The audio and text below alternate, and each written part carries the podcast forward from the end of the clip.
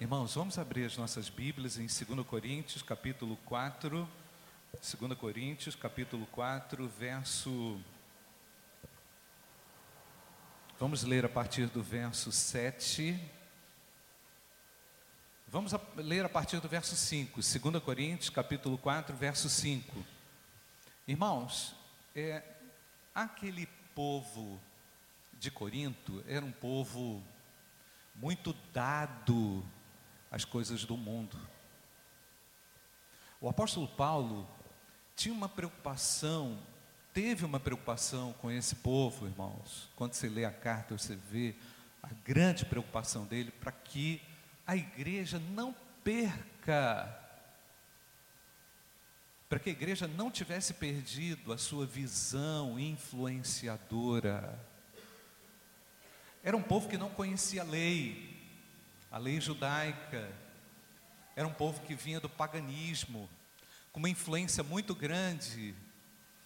E é, havia, havia um templo, irmãos, com mil prostitutas que ofereciam culto, uma espécie de culto em orgias, coisas terríveis, irmãos.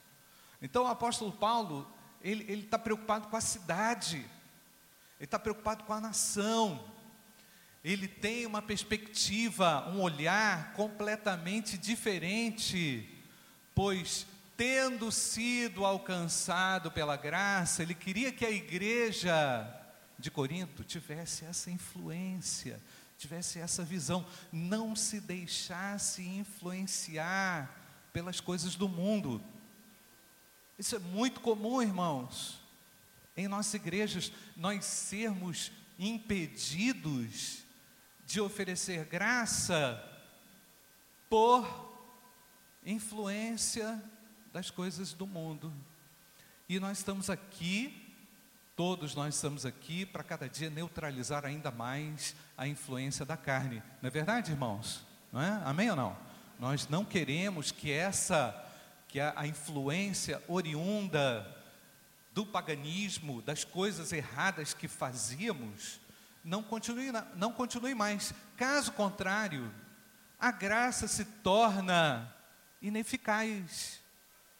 Uma graça tão excelente prometida. Então é isso que o apóstolo Paulo, é com esse peso de preocupação, que o apóstolo Paulo escreve assim, em 2 Coríntios capítulo 4, verso 5. Porque não nos pregamos a nós mesmos, mas a Cristo Jesus o Senhor, e é nós mesmos, e nós mesmos somos vossos servos por amor de Jesus. Porque Deus que disse que das trevas resplandecesse a luz, é quem resplandeceu em nossos corações para a iluminação do conhecimento da glória de Deus na face de Jesus Cristo. Temos, porém, versículo 7, esse tesouro em vasos de barro. Presta atenção, irmãos, em vasos de barro, para que a excelência do poder de Deus, se, perdão, para que a excelência do poder seja de Deus e não de nós.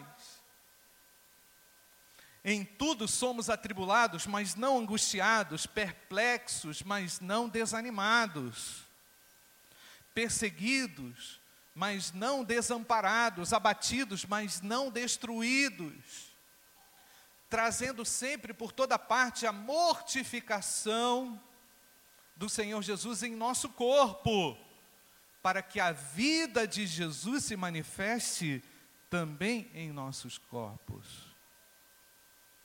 E assim nós que vivemos, estamos sempre entregues à morte, por amor de Jesus para que a vida de Jesus se manifeste também em nossa carne mortal, de maneira que em nós opera a morte, mas em vós o que que ele disse, irmãos? A vida. Vocês têm vida, igreja.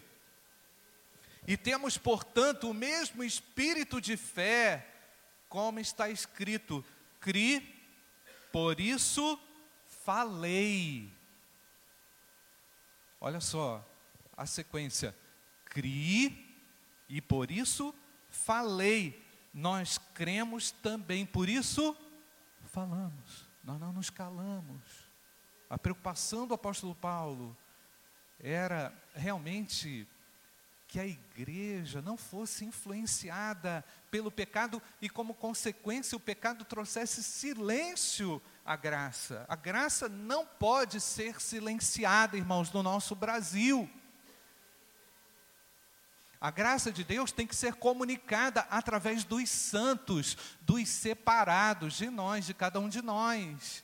Nós entendemos, irmãos, que todos somos missionários, todos temos essa comunicação, essa necessidade, essa vocação e a necessidade de comunicar o Evangelho. Sabendo, versículo 14, sabendo que o que ressuscitou o Senhor Jesus, nos ressuscitará também por Jesus e nos apresentará convosco. Porque tudo isso, agora versículo 15, porque tudo isso é por amor de vós, para que a graça multiplicada por meio de muitos, não só por ele, mas por meio de muitos, por meio da igreja, torne abundante a ação de graças para glória de Deus. Irmãos, um trecho extraordinário que nos apresenta um grande desafio primeiro deles, irmãos, é não nos, fech, não nos fecharmos nas nossas é, necessidades.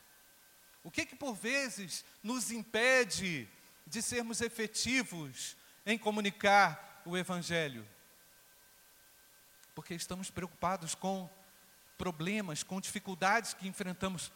Jesus tem solução para as minhas dificuldades, eu não tenho nenhuma dúvida disso. Mas se eu me prendo às minhas próprias necessidades, eu não consigo ver a necessidade do outro, eu não consigo olhar para o Brasil como ele precisa ser visto.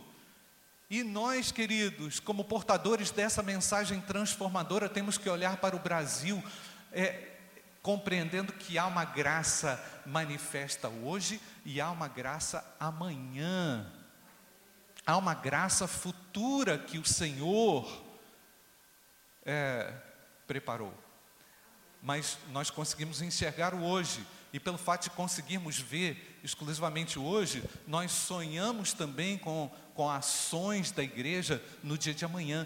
Por isso, irmãos, que você, no ambiente do seu trabalho, nas dificuldades que você enfrenta, você não pode se deixar obstruir pelos problemas do dia a dia. Há uma missão naquele lugar, há uma missão, aquele é o locus, é o local onde Deus te colocou e ali é que eu vou frutificar. Amém, irmãos? Decida isso. Peça a Deus, Senhor, me torna uma pessoa assim, mais preparada para esparramar a graça, para eu não ser uma represa da graça, um depositório, um lugar onde, assim, ninguém sabe de Deus por minha causa. Pede a Deus, pede a Deus, irmãos. Pede a Deus, eu creio que é um tempo, esse é um tempo de missões. Todo tempo é tempo de missões, né? Mas especialmente nesse tempo de missões, que a gente olhe para o Brasil, para a necessidade do Brasil, com otimismo, sabe por quê, irmãos? A graça tem solução para as complexidades do nosso país. Para as pessoas que não têm esperança, é por causa da graça, é exclusivamente por causa da graça. Então o apóstolo Paulo, ele se viu como porta-voz dessa graça para a igreja, para dizer que nada seria motivo de atrapalhar o desenvolvimento dela. Justifica isso na sua própria experiência quando ele fala, gente, eu sou atribulado, mas eu não estou angustiado, eu estou perplexo, mas eu não estou desanimado. Amém, irmãos? Porque se o povo de Deus desanima, se o apóstolo Paulo é, se entregasse ao desânimo, a missão dele seria frustrada. E é lógico, irmãos, o apóstolo Paulo não se viu como lobo solitário, ele não se viu como lobo solitário para realizar a obra de Deus citou o exemplo dele, como aquele que foi chamado, mas ele queria e quer, e Deus quer ainda hoje, que a, a igreja repercuta isso de uma forma muito mais excelente, muito grandiosa. Versículo 15, que é o tema da nossa, da nossa campanha, apresenta isso. Porque nisso, porque tudo isso é por amor de vós, para que a graça multiplicada por meio de muitos abunde a ação de graças. Essa ação de graças aqui não é aquele culto de ação de graças que você realiza. Vamos aqui agradecer a Deus pelo livramento. Não, a ação de graças significa agir movido pela graça de Deus. E quem é movido pela graça de Deus, irmão, sonha. Quem é movido pela graça de Deus, sonha. Quem é movido pela graça de Deus não está fadado a ficar preso nos seus próprios problemas. Você tem problema? Pois é, Deus está cuidando do seu problema. Enquanto Ele cuida do seu problema, Ele quer ampliar a sua visão para que você seja um canal da graça lá no seu trabalho, na sua família. Irmãos, nós herdamos uma tremenda bênção, nós somos o povo abençoado da terra. Você acredita nisso ou não, irmãos? Deus disse a Abraão: Meu filho, você vai ser o pai de muitas nações. Cristo, Cristo veio ao mundo e abençoou a sua igreja. Sabe o que isso significa, irmãos? Que a igreja tem o um poder muito grande. Eu e você, nas mãos de Deus, por meio da graça, podemos influenciar a muitos. Então, a ideia seria que essa multiplicação fosse abundante. Me parece que isso aqui tem o um seguinte sentido, irmãos. É, aquele povo dessa igreja estavam muito preocupados em falar em línguas, com os dons extraordinários e excepcionais. O apóstolo Paulo faz uma relação incrível nesse texto com o Pentecostes. O Pentecostes significa a fartura, a abundância naquela festa. A festa do Pentecostes significava o seguinte: estamos felizes pelas abundâncias de Deus pelo que Deus nos deu na nossa colheita, estamos muito felizes. Então nós vamos transbordar em ações de graças. O apóstolo Paulo está tá dizendo o seguinte: se vocês receberam o Espírito Santo, como vocês estão falando, vocês vão transbordar sim em ações graciosas, não em ações carnais. Foi no dia da festa da colheita que o Espírito Santo desceu demonstrando o quê? Que todos os povos poderiam conhecer a Deus. Não foi, irmãos? Maravilhoso isso. Então, se esse povo de Corinto era o detentor, se dizia detentor dos dons espirituais, especialmente a questão das línguas, eles deveriam frutificar, e deveriam transbordar, e não se tornar uma represa.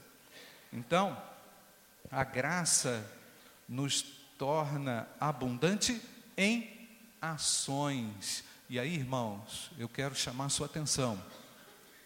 Presta atenção comigo.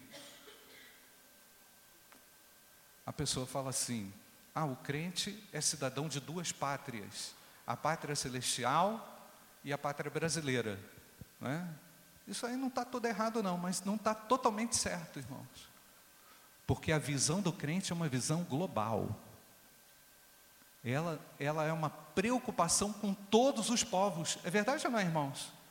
Se eu for acreditar que o Evangelho é só para o Brasil, eu vou impedir o desenvolvimento dele em todas as nações. E Jesus Cristo disse lá em Mateus 28, ide, aonde, irmãos? Por todo mundo. Então, a visão do crente é de alcance global. O apóstolo Paulo tinha essa visão global de espalhar a graça de Deus. Ele não estava preocupado só com a sua pátria. Ele não estava preocupado só com os gentios, ele está é, só com, com o povo de Jerusalém. Aliás, ele não pôde fazer isso. em razão dos conflitos, das dificuldades que teve, mas a visão de Paulo era de longo alcance, irmãos. E o crente tem que ter uma visão assim: eu quero e oro que o mundo, oro para que o mundo seja conquistado pelo Evangelho. Por isso que nós vamos investir em missões, irmãos. Amém, queridos? Porque isso está no coração de Deus. Ah, pastor, mas o dólar está muito caro. Não interessa, irmãos. É milagre. Não é por causa do favorecimento cambial que a gente vai fazer missões. Tipo assim, tem uma vantagem cambial aqui, vou fazer missões. Não, isso é na cabeça do homem. Nós vamos fazer missões em todos os lugares, porque Deus ama a terra. A Bíblia diz que Deus amou o que, irmãos? O mundo. De tal maneira que ofereceu o seu filho. Ele é o exemplo da graça, da doação. Meu irmão, pergunta para Deus hoje o que é que você pode dar a mais para missões. Não estou falando só de dinheiro, não. Dinheiro é um complemento, não é? Mas estou falando de dons, de vocação. Qual é o seu projeto? Qual é o projeto que Deus colocou no seu coração que, de repente, não está vibrando, pulsando mais? Por que, que não está pulsando mais? Deus ama o Brasil, irmãos. Deus ama a mim. Deus se revelou a mim.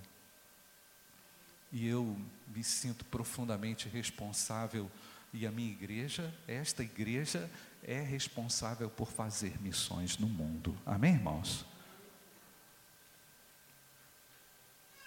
Irmãos, nós temos pouco tempo aqui. Eu tinha alguma algo mais a falar, mas creio que aquilo que já compartilhei com os irmãos é, seja suficiente para dizer o que eu vou dizer aqui agora. A nossa igreja, na última assembleia, ela decidiu alugar o barco missionário. É, o barco missionário, será que dá para colocar aí, Dudu? Não estou vendo Dudu aí. Aninha, está aí no jeito?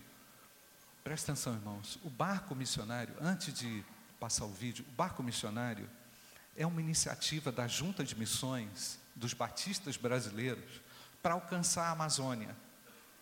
A Amazônia, ela tem lá 35 mil comunidades, presta atenção, irmãos, 35 mil comunidades ribeirinhas. Comunidades ribeirinhas significa povoados entre 200 e 2 mil ou 3 mil pessoas. Cada uma dessas comunidades são como vilas indígenas, com influência indígena, logicamente, mas que, na maioria delas, o Evangelho ainda não é conhecido. Agora presta atenção: os batistas brasileiros, nós, a nossa junta, a nossa igreja, posso dizer, a nossa igreja tem lá 40 missionários. 40. E são quantas comunidades, irmãos? Quantas que eu, que eu esqueci? 35 mil comunidades apenas 40 missionários radicais. Então, se essa proporção não aumentar drasticamente, eu não sei quando, irmão Leudson, não consigo fazer conta aqui na minha cabeça, quando que esse povo aqui vai ser alcançado. Percebe, irmãos?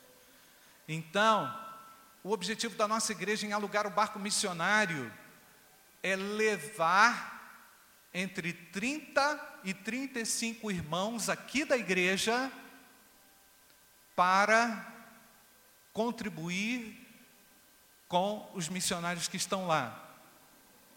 Data de 13 a 20 de setembro de 2020.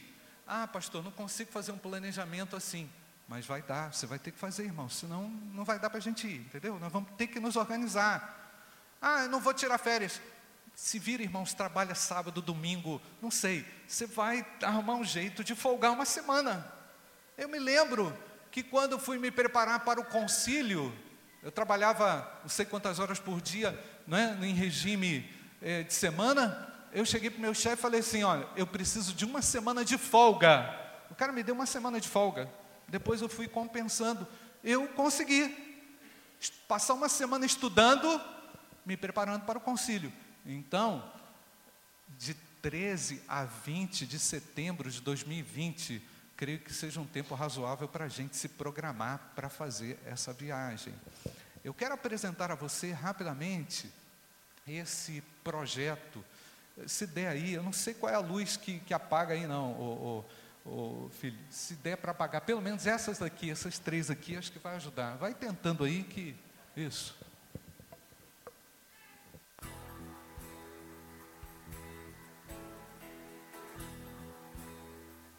Eu sou o pastor Hélio Inácio, missionário da Junta de Missões Nacionais, coordenador do barco O Missionário. Nosso campo de atuação é aqui, no estado do Amazonas. E nossa palavra é uma palavra de desafio a conquistar os ribeirinhos para Jesus. Você que está nos assistindo, você é médico, você é dentista, farmacêutico, biólogo, você que é enfermeiro, pode nos ajudar. Você pode fazer parte desse projeto. Centenas de famílias já têm sido abençoadas mas nós precisamos alcançar muito mais famílias ainda não alcançadas com a mensagem do Evangelho. Use a sua profissão como instrumento de bênção para ajudar as famílias que tanto necessitam. Nossa palavra também é uma palavra de agradecimento a todas as igrejas que já têm nos ajudado. Mas queremos alcançar ainda muito mais família, muito mais pessoas com a mensagem de Jesus. Há milhares de crianças nessas comunidades Meninos ainda com 13 anos que não sabem ler nem escrever. Você que é professor, professora, pode nos ajudar nesse projeto. E juntos vamos conquistar a Amazônia para Jesus.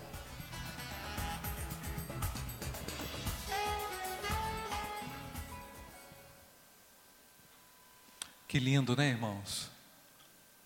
Eu creio, meu coração vibra quando vê isso, sabe por quê, irmãos? Eu estive lá e eu vi a realidade Fiquei uma semana lá, a igreja me deu uma semana de licença. Há quase dois anos atrás, eu fui dar um treinamento para esses 40 missionários e expliquei para eles, em uma semana, sobre métodos de estudos bíblicos, como eles ensinariam a Bíblia de forma que o ribeirinho pudesse entender. Então, eles realizaram um projeto ao final do curso e estão aplicando Alguns mandam mensagem para mim, pastor, lembra aquilo e tal? Eu fico vibrando com isso, irmãos, porque eles estão aplicando o treinamento e estão discipulando com base naquilo que eles aprenderam. Então, meus amados, eu nas férias fui, é, agora tirei 15 dias de férias em janeiro, fui lá no Rio de Janeiro, fui, perdão, fui lá na, na sede da junta e conversei com o pastor Douglas sobre o projeto, detalhei o projeto com ele, compartilhei o projeto com o Zé Augusto, vou compartilhar o projeto com o Conselho Missionário ainda, mas nós teremos neste projeto uma caracterização médica. Então, temos 35 vagas apenas. É? Um terço, presta atenção, um terço dessa equipe tem que é, ser atuante em área, na área médica, não é? a área de saúde. Então temos lá dentistas, enfermeiros, é, vou tentar levar um farmacêutico, porque vamos montar uma farmacinha lá para poder orientar as pessoas. Mas o, o, o, o pastor Douglas me disse o seguinte, pastor, nós vamos precisar fazer muita atividade infantil, atividade com as crianças, porque o barco para e fica um dia inteiro aquela fila, irmãos. Não é? A irmã Késia foi lá, né? Vem cá, Késia, conselho missionário, fica aqui comigo, todo mundo. Todo mundo do conselho, pode vir, pode vir, pode vir, pode vir, todo mundo do conselho missionário. Pode vir, todo mundo. Então fica aquela fila, fica aquela fila, e o grupo evangeliza na fila, o pessoal, sabe? Evangeliza na fila, e à noite, todas as noites, nós temos é, cultos em, é, na igreja é, daquela localidade onde o barco está é, ancorado. Então, eu peço que realmente os irmãos orem, e esse é o momento de todos também se unirem a este projeto. É lógico que eu vou ter que, nós temos uma, uma um critério definido aqui umas orientações que a própria junta coloca para esta viagem. Mas veja só, irmãos, nós estamos há 24 meses desse projeto, não é isso? 24, não é? Até um poucos dias a mais, né? um pouquinho a mais, porque 13 a 20 de setembro. Mas nós estamos querendo dar ampla divulgação isso para a igreja. Por quê? Porque nós vamos precisar dos voluntários, nós vamos precisar de você. Né? Nós queremos você nesse projeto. Há algumas pessoas que eu já tive a liberdade de contactar da área médica que já estão quase é, lá todas confirmadas. Pelo menos um terço está confirmado. Vamos dizer, eu tenho vinte e poucas vagas para o barco, tá? umas 23 ou 24 vagas. E o meu desafio agora, mediante isso que nós acabamos de ouvir, vendo o vídeo e de ouvir como um testemunho em ações graciosas, eu gostaria de saber se aqui nós teremos essas pessoas para ocupar o barco. E se você, olha, se você estiver interessada nisto, nós vamos fazer apelo aqui agora você vai orar por isso, porque é, é uma semana dedicada que você vai ter que transicionar não é? toda a sua vida profissional, férias e tudo mais. Você ore, compartilhe em casa. E, se você quiser saber mais sobre isso, na terça-feira, ó, terça-feira, às sete horas, nós estaremos reunidos aqui para reunir esse contingente. Se você não pode vir na terça e quer participar do projeto Barco, pode nos procurar ainda hoje, a mim, Zé Augusto, ou qualquer um aqui da equipe, que nós já vamos é, colocar o seu nome, presta atenção, irmãos, e vamos fazer uma entrevista, porque é, não é, eu quero deixar bem claro, nós não vamos fazer turismo na Amazônia, né? vai ter um custo, o custo em 23 ou 24 parcelas vai ser de cento e poucos reais para cada um. Não é? Eu creio que isso é sim. Não é, é 24 parcelas de 120 reais, incluindo passagem aérea, o aluguel do barco e tudo. Assim, meu Deus, vamos ter que alugar uns três barcos, eu estou preocupado. não é? Então, assim, não é fator impeditivo a questão financeira. O que pode se tornar fator impeditivo, sabe o que é, irmãos? É talvez a desorganização. Desculpa falar isso. O cara assim, ah, não vou, ou então vou, não vou. Tem que estar certo do que, do projeto que você está entrando. Né? E eu creio que Deus assim vai nos abençoar. Você crê dessa forma, irmãos? É um projeto audacioso, bem trabalhado, bem desenvolvido por essa liderança, bem conversado bem trabalhado, e eu creio assim que nós teremos êxito para é, vermos a situação dos ribeirinhos é, sendo transformada pelo poder do Evangelho. Amém, irmãos? É, nós não vamos lá para dizer assim, todos os problemas da Amazônia estão resolvidos, não, mas nós vamos dizer assim, o problema da sua alma foi resolvido porque Jesus te salvou. Amém, irmãos? Então, esse, a partir daí, o indivíduo vai ter oportunidade de crescer e se desenvolver e se tornar uma pessoa abençoada na terra, abençoada na família, porque onde Jesus Cristo está, a bênção está, não é, irmãos? Então, nós vamos levar a esperança, a bênção do Deus Altíssimo ao povo da Amazônia. Irmãos, eh, ah, pastor, não podia fazer evangelismo ali? A gente está fazendo também. A gente podia fazer missões, a gente está fazendo também. Então já falei que o crente, ele tem que ter uma visão global. E nós vamos alcançar eh, uma dimensão muito grande com esse projeto, irmãos, olhando a realidade dos ribeirinhos e nos vendo em ação também no campo missionário. É um trabalho maravilhoso. Irmãos, nós vamos orar. Vamos orar, porque nós vamos cantar agora. Pode, pode se posicionar aqui. As crianças vão fazer a apresentação agora. Pode vir. Mas antes nós vamos orar, consagrando. Vamos orar. consagrando esse momento ao Senhor. Vamos orar.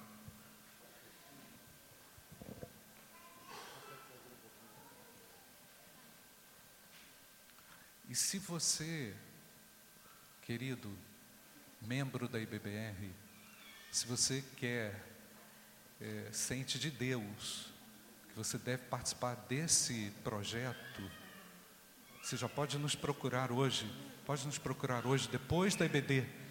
O Conselho Missionário vai estar aqui, nós estaremos aqui às 11 horas, 11 horas, nós estaremos aqui para conversar com você e na terça-feira, 19 horas, de novo nós vamos nos reunir com você que está interessado a participar desse projeto. Nós vamos orar. Irmãos, olha só. O Brasil precisa de Deus, não precisa, irmãos? Demais, irmãos. Momento político complicado. Enfrentamos aí, passamos pelo 7 de setembro, pensando assim: meu Deus, o que, que vai ser do nosso país? Não é? Mas eu estou entendendo o seguinte, irmãos: Nada está oculto aos olhos de Deus, não é, irmãos? Problema de candidato que foi esfaqueado no meio da rua, polarização aí, ó, é, radicalismo no nosso Brasil. Nós vamos pedir a Deus, não vamos, irmãos? Você quer paz no Brasil? Quer ou não? Eu estou afim de muita paz nessa nação, irmãos. Eu olho para isso não estou olhando para essas coisas, para esse momento político, acusando isso, acusando aquilo, não. Eu estou olhando, pedindo graça, não é, irmãos? Nós temos que olhar para isso e dizer assim: eu quero a graça de Deus sobre a minha nação, sobre o meu povo. É? Então, irmãos, sem nenhum triunfalismo, sem nenhum radicalismo, é? sem nenhum fundamentalismo, mas com o coração cheio de graça e pela misericórdia de Deus, eu vou aqui me ajoelhar e se você quiser fazer isso, você pode fazer isso também, porque agora nós vamos orar pela nossa nação, por esse momento político. Nós vamos demonstrar o nosso amor pela nossa pátria através da nossa intercessão, do nosso comprometimento cidadão, da nossa seriedade, do nosso amor, não é? A Cristo e amor por esse povo que precisa da graça, que precisa do perdão de Deus. Nós vamos orar.